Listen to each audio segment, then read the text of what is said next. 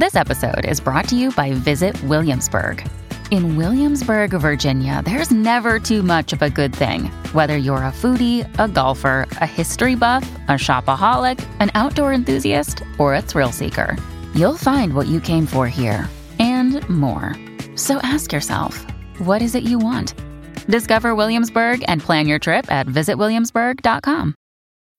When you need mealtime inspiration, it's worth shopping Kroger, where you'll find over 30,000 mouthwatering choices that excite your inner foodie. And no matter what tasty choice you make, you'll enjoy our everyday low prices, plus extra ways to save, like digital coupons worth over $600 each week. You can also save up to $1 off per gallon at the pump with fuel points. More savings and more inspiring flavors make shopping Kroger worth it every time. Kroger, fresh for everyone. Fuel restrictions apply.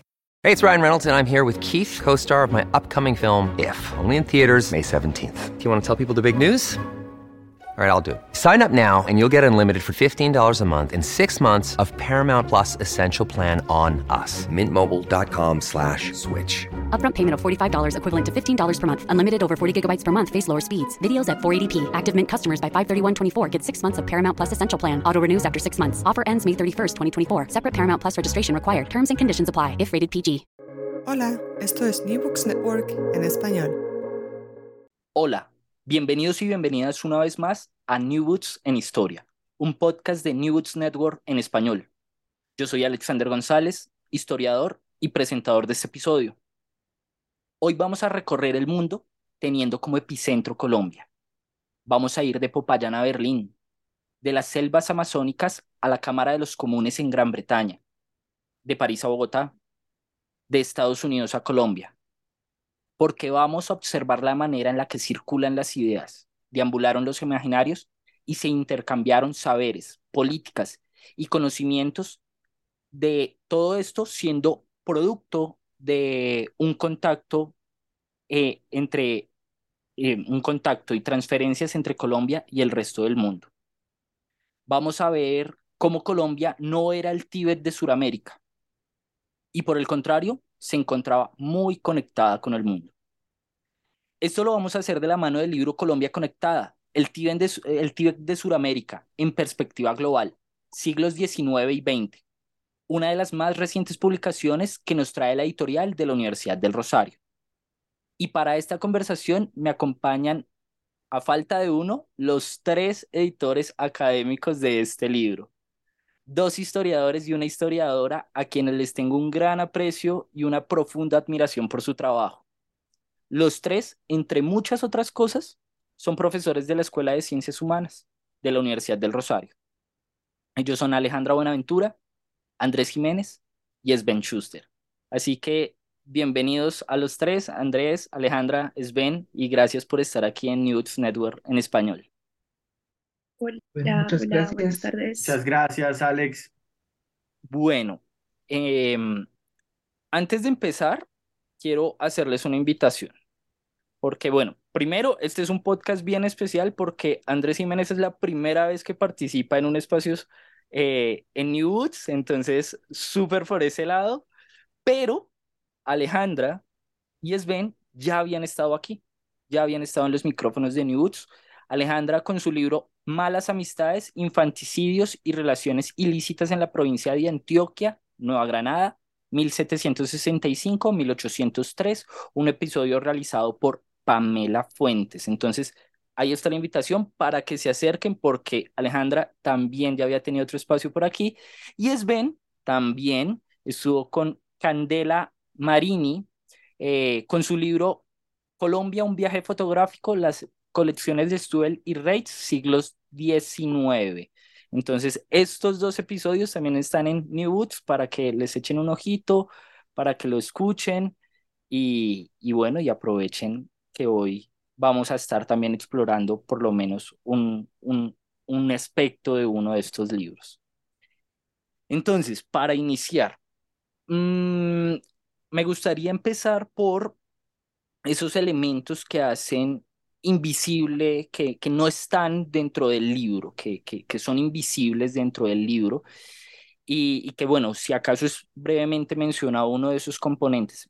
Me refiero a cómo fue el proceso de elaboración y escritura de Colombia Conectada. Y me gustaría abordarlo desde dos aristas. En principio, por un lado, el semillero de investigación Historias Conectadas, que hace parte de la Escuela de Ciencias Humanas de la Universidad del Rosario y que em, además, pues varios de sus autores pertenecen a este semillero. Eh, y también el momento en el que se escribió o se desarrolló gran parte de este libro, porque tengo entendido, por ahí escuché en otro podcast a Alejandra contando que eh, una parte de este libro se escribió durante la pandemia o se desarrolló durante la pandemia.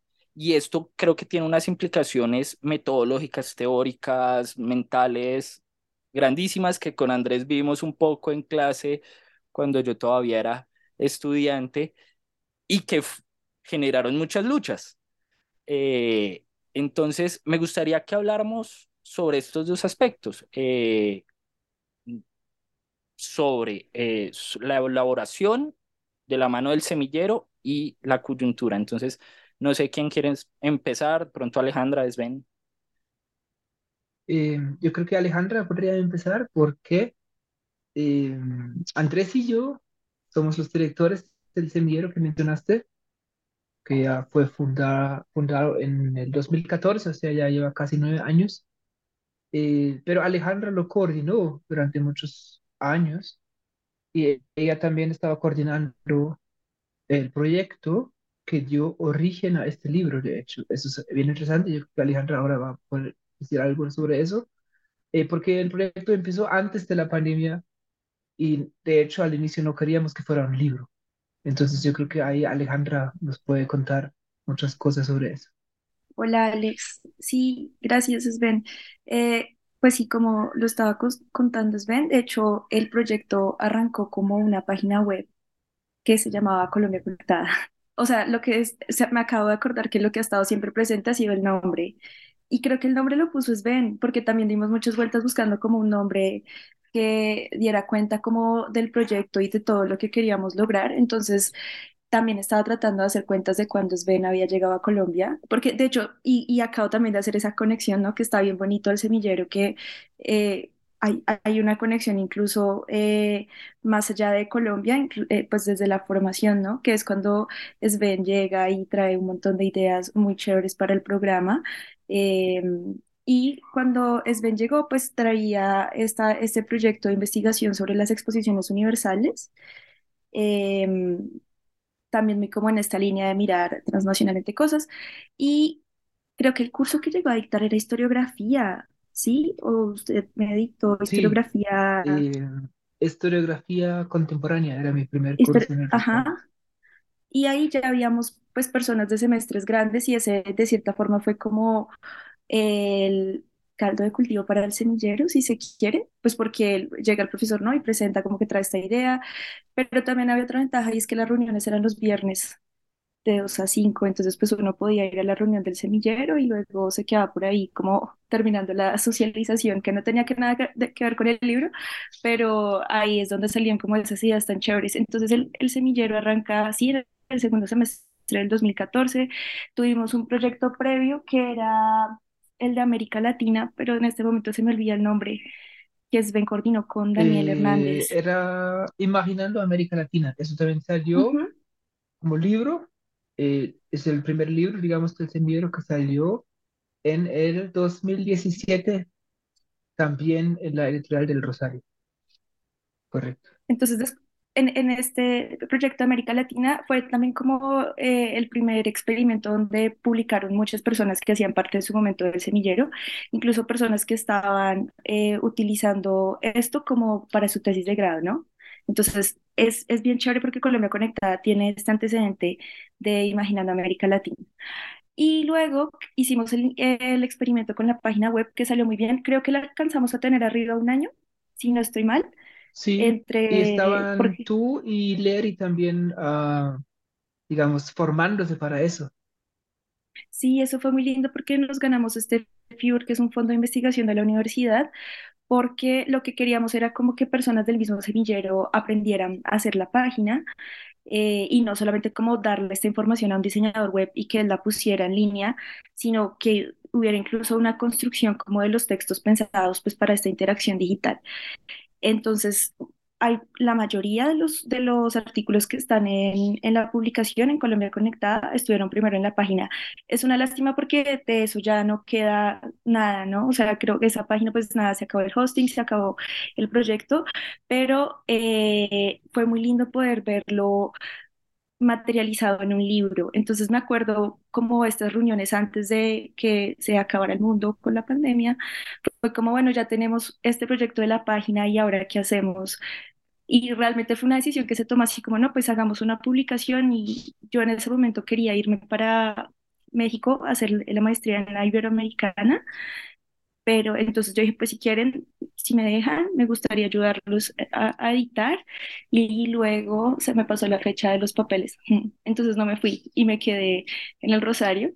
Eh, y eso me permite también estar muy cerca del, del, proyecto. Ese fue el inicio. O sea, el inicio fue muy bien porque fue muy presencial. Lo que pasa es que más o menos al, ah, bueno, en el siguiente semestre ya eh, empezó como todo el tema de la pandemia y por eso nos tocó trabajar de lejos. También pasaba que algunos de los de las personas que han eh, participado en la página, en la página web de Colombia Conectada, retiraron el aporte, entre esas yo, pues porque sentía que no era como lo suficientemente consistente para el libro, pero eh, otros autores sí lo dejaron. Entonces creo que eso también le da una como una dimensión especial a la publicación y es que tuvo como este inicio virtual que precisamente lo que quería era conectar y vincular a más personas que no fueran netamente de la academia.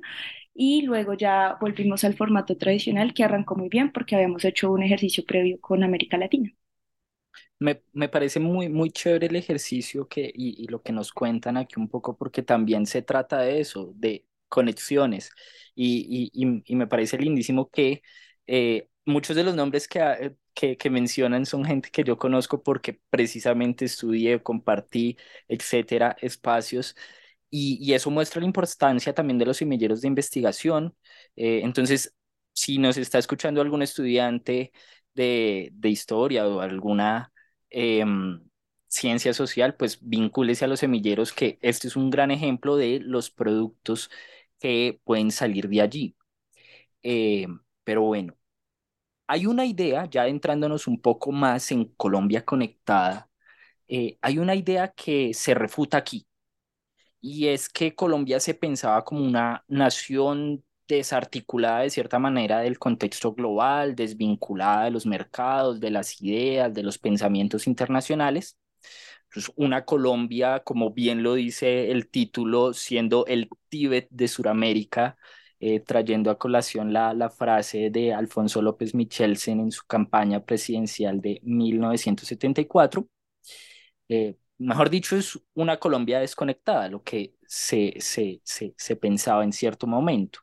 Y este es el principal elemento que se refuta en este libro. Se habla aquí de una Colombia en donde en términos generales se puede ver una fuerte integración global en diferentes ámbitos. Eh, aquí hay una Colombia conectada básicamente. Eh, en ese sentido, me gustaría que habláramos de la necesidad y de los vacíos historiográficos que se empiezan a ocupar con, con este libro, pero principalmente, ¿por qué hacer una historia global desde Colombia? Eh, no sé, Andrés, de pronto. Muchas gracias, Alex. Em, bueno, pues aquí creo que se combinan varias cosas. Em, voy a tratar de ser muy sintético. Eh, porque, porque cada una de esas cosas pues daría para una respuesta muy elaborada.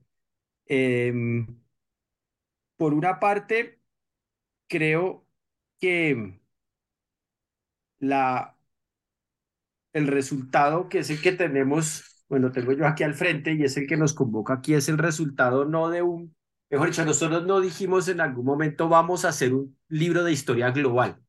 Eso no, ¿sí? Eh, eh, creo que es muy importante señalarlo, sino eh, lo que distintos miembros del semillero, todos en etapas también muy diferentes de su formación y de su carrera académica, estaban haciendo, terminó convergiendo y a lo largo del proceso que resumía Alejandra, pues eh, derivó en esto, en este libro, ¿sí? Que eso es algo muy interesante. O sea, el, el libro no es, digamos, un proyecto que se hubiera concebido de manera ya muy concreta eh, hace seis años, sino por el contrario, pues fue fruto, repito, de lo que muchos estábamos haciendo, ¿sí? Eh, lo que nosotros sí tratamos de manera consciente fue de articular eso que todos estábamos haciendo y partiendo de la base de que existía una especie de piso común práctico, eh, tratar de hacer una reflexión en torno a lo que suponía hacer historia de Colombia mirando más allá de las fronteras colombianas. ¿sí? Entonces, em, la primera etapa del semillero eh, dedicada eh, a este proyecto, que fue la etapa que coincidió con mi llegada también a la Universidad del Rosario y a la invitación que me hizo Sven a coordinar con él el semillero, fue una etapa en la que nos dedicamos a pasar revista a todos estos enfoques. Eh, la historia global, la historia transnacional, la historia cruzada, la historia conectada, las transferencias culturales, la historia comparada, para ver finalmente, pues, qué era lo que estábamos haciendo, ¿sí? Y eso, pues, lo que nos mostró fue que hacer historia global, más que implicar como una especie de compromiso teórico, eh, partía más bien de una forma más, digamos, abierta, por decirlo de alguna forma, de abordar unos problemas que tradicionalmente se habían analizado a la luz de lo que eh, nosotros en, el, en la introducción llamamos el nacionalismo metodológico. ¿sí?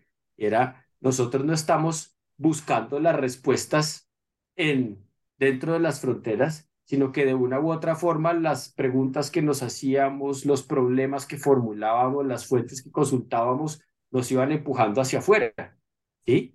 En distintos contextos, ya fuera eh, ferrocarriles, ya fuera eh, redes intelectuales, ¿sí? Ella fuera circulación de objetos o de ideas científicas, pero siempre estábamos mirando un poquito hacia afuera, ¿sí? Entonces, eh, el hacer historia de, de global desde Colombia, lo que terminó siendo fue algo que ya existía y que nosotros lo reflexivamente lo terminamos articulando en, en, un, en un proyecto que terminó en este libro, pero que no, repito, no, no, no, estaba preconcebido como tal. Y que supone hacer historia de América, de, perdón, historia de Colombia o historia global desde Colombia o mirar a Colombia desde la historia global. ¿Y dónde está pues esa reconexión? Que la, la idea, y eso es algo que pasa con muchas cosas en Colombia, es como que Colombia siempre se quedó a medio camino en un montón de cosas, ¿sí? Nunca se insertó del todo en la economía mundial, nunca se industrializó de todo, ni siquiera tuvo verdaderas dictaduras, ¿sí? Una cosa como que no avanzó al ritmo de muchos otros, ¿sí? Entonces lo que muestra el libro es que eh, efectivamente la inserción no fue la misma eh, que la de otros países, ¿sí?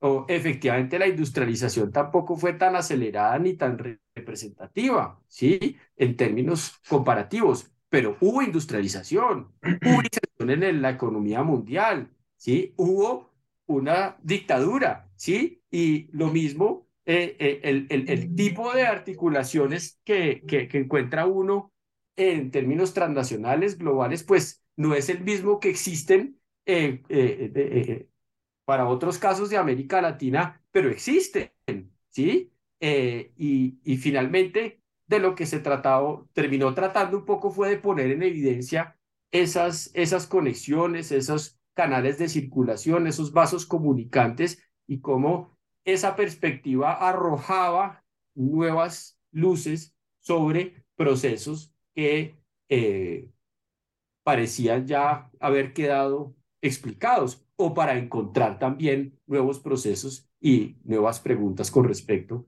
a esa historia de Colombia. Aquí hay varios elementos que quizás para algunos oyentes pues no sean del todo conocidos y, y es que estamos hablando de historia global, historia transnacional un poco.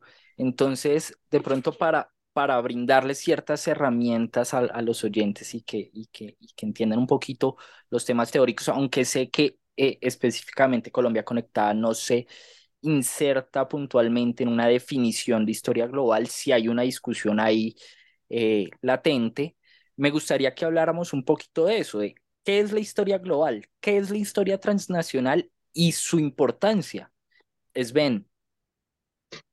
Eh, sí, una buena pregunta. Eh, la historia global a veces se confunde con la historia universal, ¿no? Entonces, una historia to- to- totalizante, casi planetaria, que también existe todavía, ya era popular hace más de 100 años, ¿no? Eh, historia de la civilización occidental, este tipo de cosas ya antes también había.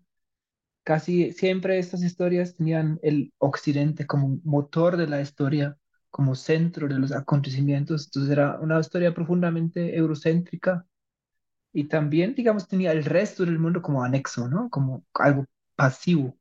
Eso era típico, digamos, de la historiografía tradicional que se llamaba universal.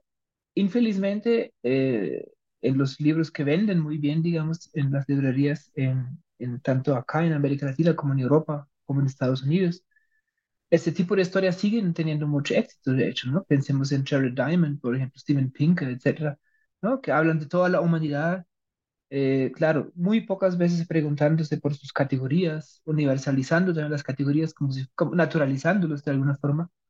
Eso se vende muy bien porque tienen, son grandes relatos, ¿no? Pero eso está muy lejos de lo que nosotros queríamos hacer. Ah, entonces, el término historia global puede confundir un poco, porque incluso algunos de esos autores que mencioné lo usan para sus libros, ¿no? Para sus historias totalizantes.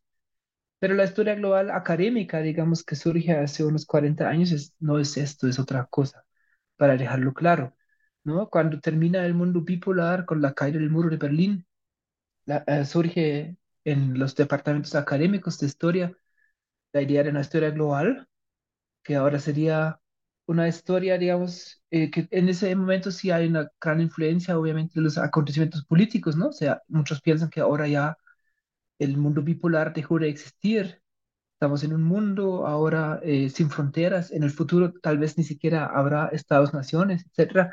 Entonces había un interés por la globalización, ¿sí? Y entonces se estudiaron mucho procesos de globalización eh, y en este, en este contexto surge la historia global. Pero muy pronto la idea de esto es hacer una historia que no es una historia globalizante, sino que también es una historia de las conexiones, de las interacciones entre las diferentes partes del mundo en las cuales eh, también se analizan las diferencias epistémicas, digamos, ¿no? Entonces, en que, por ejemplo, también se cuestionan las categorías que uno usa, los, las periodizaciones, porque muchas de estas que estamos usando son implícitamente o explícitamente occidentales. Entonces la- surge la idea de hacer una historia en partes iguales.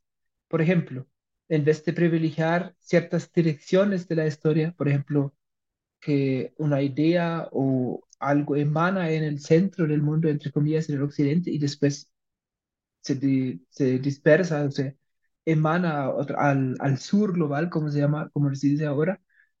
En la historia global también se investigan conexiones que hoy en día ya no son importantes, pero sí lo eran en otra, en otra época, por ejemplo, y no necesariamente tienen el occidente como centro, a veces ni siquiera aparece, ¿no? También se pueden investigar las conexiones sur-sur, por ejemplo. Entonces, esto es muy diferente. Eh, una figura central de eso, ya hace 20, 30 años, era el, el historiador de la India, Sanchai Subramaniam. Él dijo más o menos para realmente superar el nacionalismo meteorológico, ¿no? Que era más o menos el corazón de la historia cuando nació como disciplina en el siglo XIX, si- casi siempre de manera implícita e explícita se hicieron historias de los estados-nación, creando mitos de fundación. Para superar este defecto de nacimiento de la historia, Sanchai Subramanian propuso eh, realmente mirar todas esas conexiones que había antes de los estados-nación y reconstruirlos como, como, como haría un electricista, ¿no? Reconectando los cables rotos destruidos por una historiografía nacionalista. Eso es más o menos una de las tareas interesantes de la historia global. Eh, en América Latina eh, eso implica que hay que hacer mucho trabajo, porque aquí hay, todavía hoy predominan em, las historias nacionales, ¿no? También es una lógica de la academia en la región. Eh, eso también tiene que ver con la forma como se financian proyectos, ¿no? Porque en muchos casos es el Estado-Nación directamente el responsable de financiar este tipo de proyectos. Entonces también institucionalmente es muy difícil. Otro problema para hacer esto acá también tiene que ver con la infraestructura que existe, porque puede ser muy caro hacer investigaciones así, porque hacerlo, como propuso Subramanian, implica viajar a otros archivos, también usar archivos de, de varios países del mundo, que no todos están digitalizados, eh, y hacerlo en serio incluso implicaría a un trabajo colectivo, casi. Entonces no es tan fácil, ¿no? Eh, pero para América Latina todavía hay mucho potencial, porque digamos 80% de lo que se produce en la región sigue siendo esto, ¿no? Historia nacional. Entonces, se puede hacer mucho en esta línea. eh, y es también, como ya lo mencionaste, eso queríamos hacer con el libro, dar un ejemplo empírico de esto, que incluso un país como Colombia, que generalmente se identifica como un país muy poco globalizado, entre comillas, como el Tíbet de Sudamérica, como dijo López Miquelsen, ¿no? Eh, incluso acá encontremos todo tipo de conexiones que a veces cuando se investigan bien, como hacen varios de los aportes que tenemos en el libro, incluso muestran que muchos de que pensamos conocer son en realidad, tienen un significado muy diferente si se ve en una perspectiva global. Eh, entonces, esto es una de las ideas del libro, pero lo que no queríamos hacer era decir, nos vamos a casar con una perspectiva específica, ¿no? Por ejemplo, historia transnacional. En eso está muy fuerte la idea todavía de la formación de la nación, pero ahora en una dimensión global. Eh, o también, por ejemplo, eh, las historias conectadas de Sancho Subramanian, ¿no? Entonces, o las historias comparadas. Todo eso es válido, entonces dejamos total libertad a los autores. eh, y eso sí es diferente a varios de los autores que están surgiendo ahora. Por ejemplo, en Colombia tenemos a Hugo Facio, que prácticamente dice que la historia global tiene que ser la historia del presente. No estamos de acuerdo con eso.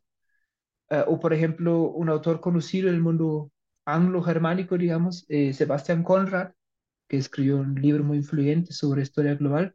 Según él, debe haber un cierto grado de integración, por ejemplo, de forma política, económica, para poder hablar, para, para que valga la pena investigar un fenómeno. ¿No? Si fuera este criterio, por ejemplo, Colombia no sería relevante, porque este tipo de integración raras veces se dio. Entonces, en vez de eh, definirlo de alguna forma, dijimos, cada caso exige su propia metodología, sus propios conceptos. Entonces encontramos una gran variedad de acercarse a esto, a lo global.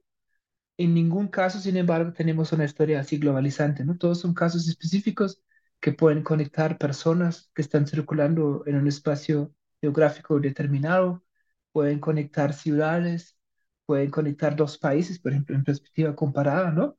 Entonces, eso depende.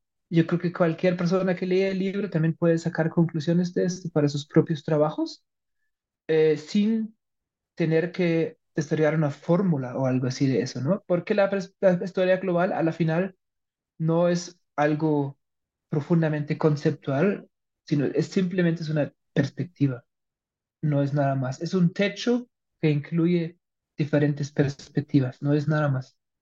Eh, entonces yo veo que Alejandra también quisiera agregar algo a esto.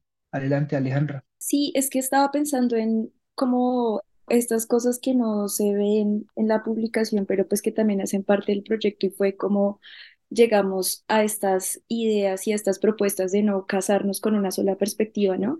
Entonces, gran parte del ejercicio de- del semillero de investigación pues recaía sobre eh, Andrés y Sven eh, en su calidad de profesores, pero el espacio del semillero también era muy interesante porque nos permitía tener discusiones que a veces surgían en el salón, porque de hecho seis de las personas que hacen parte del libro estaban o terminando su pregrado o arrancando su, su tesis de maestría, entonces eran discusiones que teníamos como en clase, pero que por tiempo o por disposición pues no podíamos terminar. Entonces en el semillero sí tuvimos como esta formación muy bien primero en qué es historia conectada, qué es historia cruzada, qué es historia global para poder primero como entender muy bien, eh, como definir lo que no éramos a través de también entenderlo, ¿no?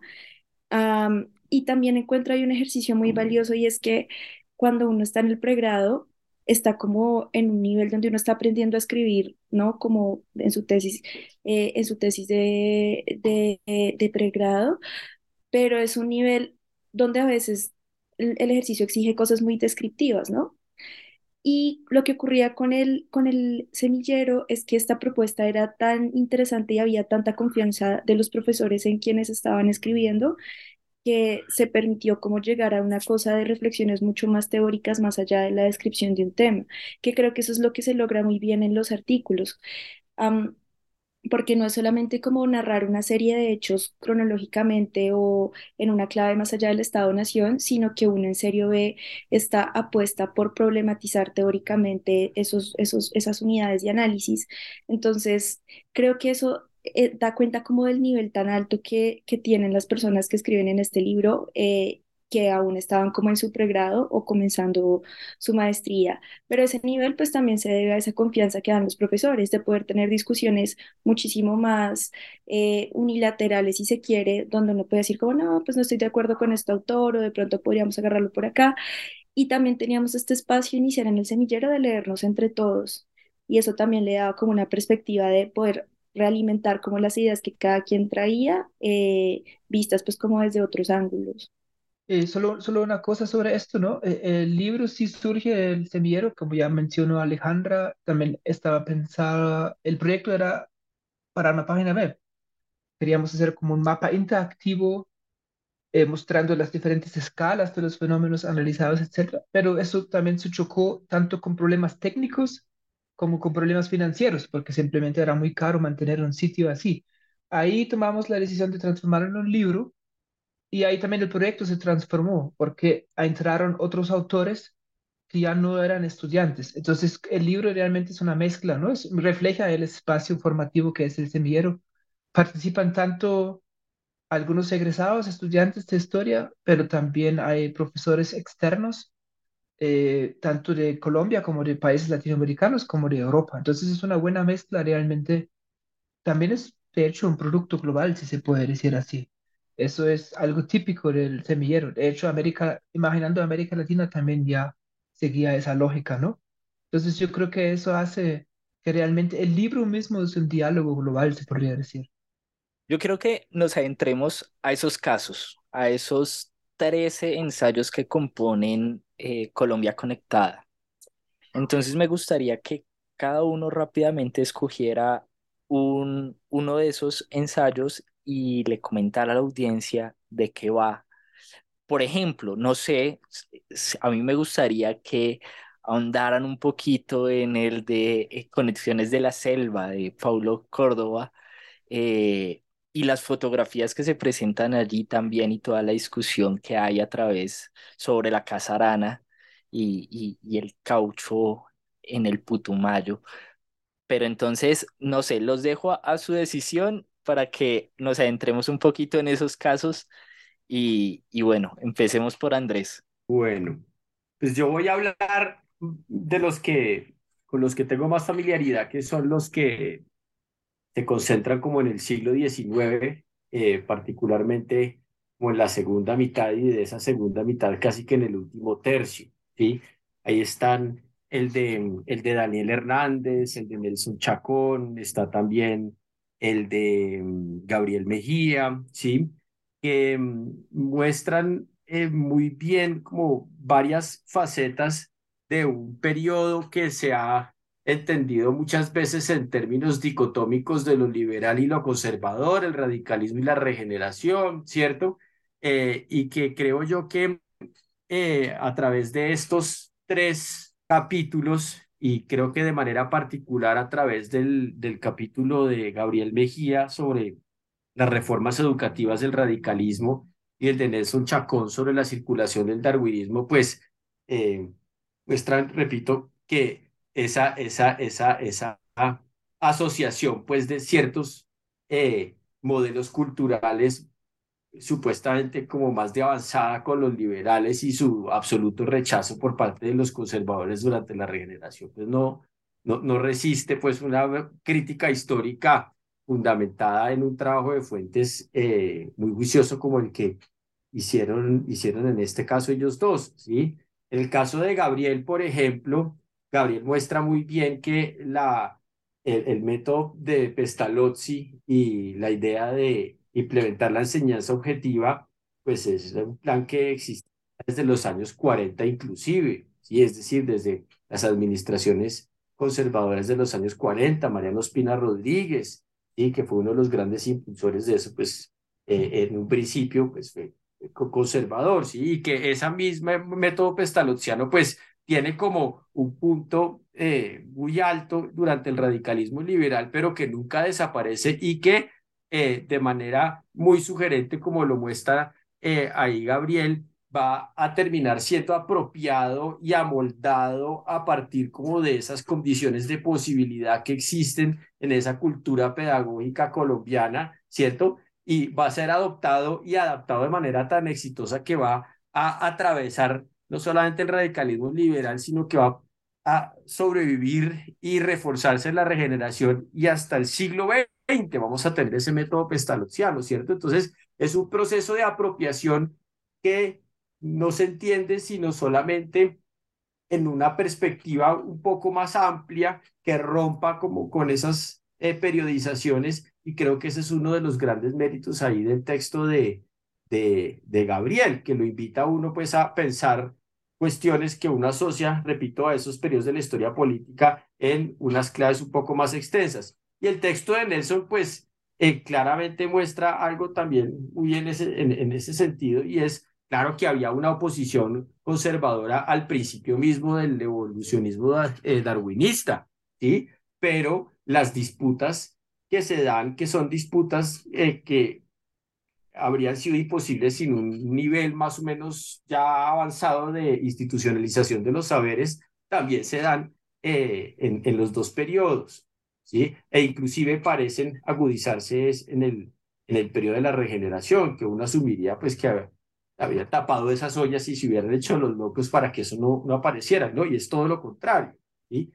Entonces, creo yo que esos, que esos textos, pues, eh, muestran que no se trata solamente de buscar conexiones donde las, a ver si las hay, sino que eh, muestran también cuál es el retorno de encontrar esas conexiones, cuál es el retorno de uno pensar eh, la, la, la circulación de ideas científicas en términos no difusionistas en eh, eh, poner, digamos, el pivote en Colombia, pero siempre con los ojos abiertos hacia lo que está sucediendo, ¿cierto? Pensar, como lo decías, Ben, que los saberes surgen o pueden llegar a surgir en ese supuesto norte global, pero no son saberes que se imponen por ese solo hecho en las periferias, sino que son objeto de muchas reinterpretaciones, ¿sí? Eh, que también a su vez pues muestran muchas otras facetas pues de, los procesos históricos, eh, eh, tanto nacionales como, digamos, transnacionales y, globales, si uno quiere. Alejandra, ¿qué, qué, qué capítulos de pronto, qué ensayos son los que nos puedes contar de este, de este libro Colombia Conectada? Mm, pues tú hiciste la pregunta por el de, el de Pablo Córdoba, que es espectacular, que se llama Conexiones en la Selva. Eh, y este capítulo le tengo un cariño como muy particular porque Pablo es mi amigo de más de la mitad de la carrera y este era como uno de nuestros de nuestras entradas favoritas en la página web por lo que tú mencionabas de las fotos. Algo muy chévere de este libro es como el material gráfico que contiene, pero particularmente las fotos que hacen parte del capítulo de Paulo son muy sensibles, son, son fotos bien densas de, de lo que ocurre en la Casa Arana. Este capítulo, pues Paulo lo, lo construyó inicialmente para la página web, luego se vuelve parte del libro, pero es bien especial como no solamente logra conectar diferentes espacios como geográficos, pues porque está hablando de toda esta tensión que hay en el Amazonas, que implica lo que está pasando en Perú, al sur de Colombia y también en esta parte de Brasil, sino que también va a conectar temporalmente el problema de la violencia y de las formas de ocultar violencia y formas sistemáticas de ese ocultamiento. entonces es un, es un capítulo donde Pablo traduce incluso em, las indagatorias que tuvieron que dar las personas que habían hecho parte de la, pues que habían sido víctimas de la Casa Arana eh, en Gran Bretaña, y lo que él está buscando es mostrar cómo ese, ese ocultamiento conecta diferentes lugares del mundo mm, en torno a la esclavitud a, pues, a principios del 20. Y es muy interesante cómo pone la llaga, el dedo en la llaga como sobre algo que, que se supone ya no existía, que era la esclavitud, como para este periodo todavía tenía em, pues como un nodo tan grande en el, en el Amazonas. Entonces, este capítulo me gustó un montón por, la, por el respeto con el que está narrado, pero también con la rigurosidad teórica en la que Pablo logra conectar experiencias de dolor muy particulares, em, pues con todo el problema de la, de la esclavitud a nivel global en ese momento. Y también hay algo que rescato un montón y es que él sigue haciendo este llamado como, bueno, las comunidades indígenas del Amazonas que se vieron afectadas por la casa arana todavía están pendientes de una reparación y están haciendo esa reclamación. Entonces, a eso voy como con la idea de que no solamente es conectar diferentes lugares, sino también conectar distintos sustratos temporales eh, de cosas que todavía están en deuda. Y también es bien interesante cómo logra el aprovechar las fotos a un nivel más allá del descriptivo, ¿no? Sino realmente como problematizando estas fotos qué elementos ocultos, hay, hay una parte de una descripción en la que él explica cómo sabe, como por el uso de la ropa, que la, que la composición es una ficción, pero pues no lo puedo contar para que se lo lean. Eh, lo hace muy interesante porque además él tenía un conocimiento que es como súper profundo de, de, las fuentes. Ese me gusta y también hay otro que me parece súper chévere, que es el de Teresa Ule sobre los saberes eh, científicos en los 60, pero un momento porque por aquí tenía el nombre, eh, el Population Establishment en Colombia, Cooperaciones Científicas y Saberes Contestados durante la década de 1960. Ese me gustó un montón porque es alguien que no es de Colombia explicando un problema tenaz sobre demografía que tenemos en esta segunda mitad del 20 y cómo estas ideas médico-demográficas van incluso como a afectar formas en las que se entiende no solamente la historia, en su momento, sino incluso historias que ya empiezan a afectar como a las familias actuales, pues porque estos son que los 60 como de los abuelos de nosotros y cosas así. Entonces, este capítulo me gusta porque tiene una visión muy, muy acertada, pero también desde afuera, como de un fenómeno bien local, que es lo que va a pasar en términos demográficos en Colombia en los 60. Sven, también es autor de uno de, de, estos ensayos junto a Jessica Neva, que trae un poquito a colación eh, algunos de los elementos analizados en eh, Colombia, un viaje fotográfico. Entonces, me gustaría no tanto que nos centráramos en, eh, en este ensayo, pero pues también tocarlo un poquito, pero más bien hablar de, de los otros. Entonces, Sven. Sí, una palabra sobre lo último que mencionó Alejandra, ¿no? Este aporte precisamente de Teresa Hule, que es una historiadora alemana, de hecho, este, ella está trabajando en la Universidad de Colonia, en Alemania. Eh, el libro de ella, de este doctorado, es sobre eh, la política demográfica en la Guerra Fría. Y es bien interesante, ¿no? Como ya mencionó Alejandra, es una perspectiva que tal vez un autor colombiano no habría tomado, porque ahí se ve que en Cali, en este caso, se está usando, ya se están usando métodos muy modernos para la época para controlar la población, para hacer planeación familiar, y esto en un contexto global, ¿no? Como Colombia como laboratorio, para, en esa época se hablaba mucho de la bomba poblacional, para parar esto, ¿no? Entonces es un artículo, es un capítulo que muestra eso de manera ejemplar y que también podemos ganar algo con estas perspectivas. Y eso sí me pareció, estoy de acuerdo con Alejandra, un capítulo muy, muy interesante, ¿no? Un ejemplo de cómo este libro también incluye autores eh, no colombianos que han hecho trabajos en, en la historia global eh, y simplemente autores, hay otras, también está, eh, por ejemplo, Gabriel Zamacá, que está en Uninorte, en Barranquilla, está María Fernanda Cuevas, que hace historia atlántica, con eso abre el libro de hecho, que le dan esa perspectiva global y son autores que no son del semillero, ¿no? Eso es importante mencionarlo. Eh, por mi parte, como ya mencionaste, sí, yo, yo, escribí un libro con Jessica Neva que se llama Colombia, un viaje fotográfico, que salió el año pasado.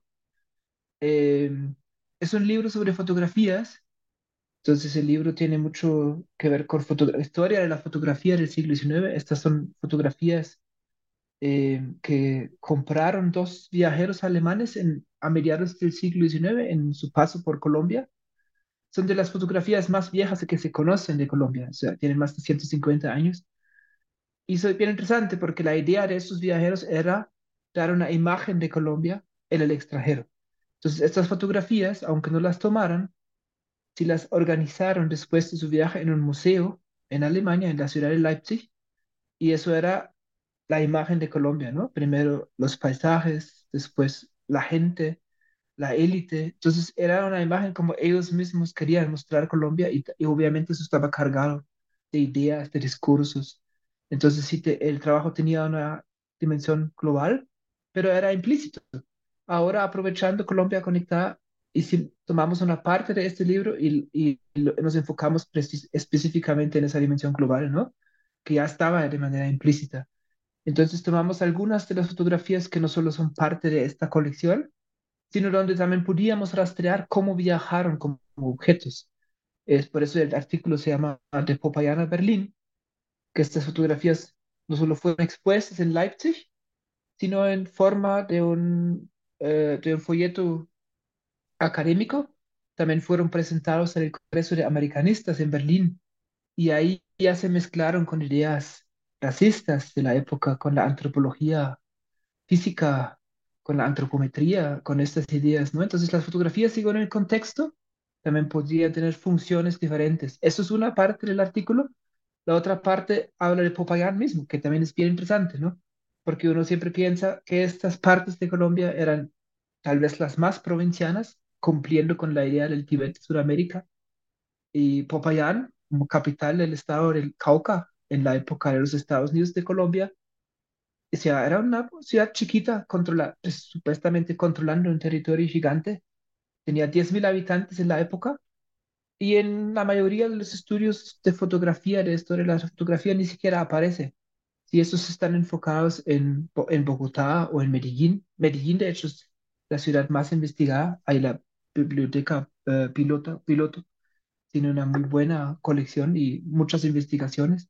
De Popayán hay casi nada, de hecho, y lo que encontramos es muy asombroso, porque Popayán sí tenía redes internacionales muy importantes en el ámbito de la fotografía, tenían contactos con estudios en Bélgica, en París, en Estados Unidos incluso. Había tres estudios fotográficos en la época, estamos hablando del año 1869, en una ciudad de 10.000, y todas esas fotografías estaban, esos fotógrafos estaban insertados en redes tanto regionales como globales, ¿no? Entonces, en un capítulo tan corto se puede ver lo global en varias dimensiones. Entonces, eso yo creo que lo hace bien interesante. Y para terminar, tengo un último capítulo que a mí, pues yo tengo una relación más o menos, digamos, íntima con este capítulo, tal como Andrés con el de, em, con el de Gabriel Mejía, porque eso era un proyecto de tesis que Andrés dirigió. Yo también dirigí una tesis que era en este caso de Sergio Maecha, eh, y el, esa tesis también resultó en un capítulo que está en el libro que también es interesante sobre la censura durante el régimen de Rojas Pinilla, porque a diferencia de los estudios que ya hay sobre la censura, él también muestra que tenía una dimensión global, porque los Estados Unidos, preocupados por el rumbo que iba a tomar esta dictadura, sí, ellos tenían miedo de que iba a derivar no en una dictadura buena, entre comillas, sino en una especie de peronismo colombiano.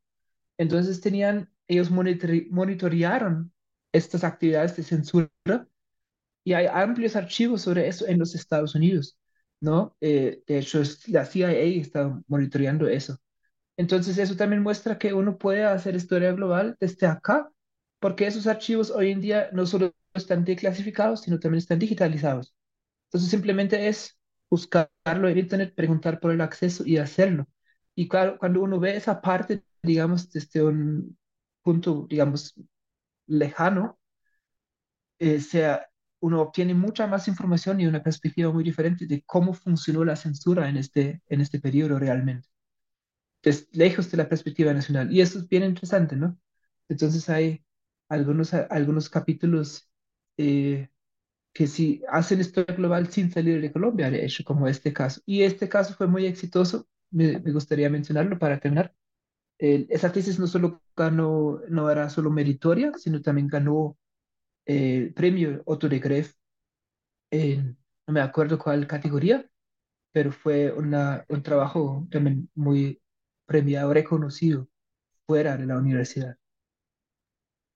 Bueno, hemos llegado al final de este episodio. Recuerden que estuvimos charlando sobre Colombia conectada, el Tíbet de Sudamérica en perspectiva global, siglos XIX y XX, un libro publicado este año 2023 por la editorial de la Universidad del Rosario. Alejandra, muchas gracias por haber estado aquí en los micrófonos de New. Andrés, siempre un gusto poder charlar. Y Sven, nada, muchísimas gracias por haber estado aquí con, conmigo y con, con nosotros, con los oyentes en este episodio. Espero volverles a tener en, en, en algún otro espacio. Y muchas gracias a ustedes por escuchar New Boots en Historia, un podcast de New Boots Network en español. Mi nombre es Alexander González. Nos escuchamos en una próxima ocasión. Hasta pronto.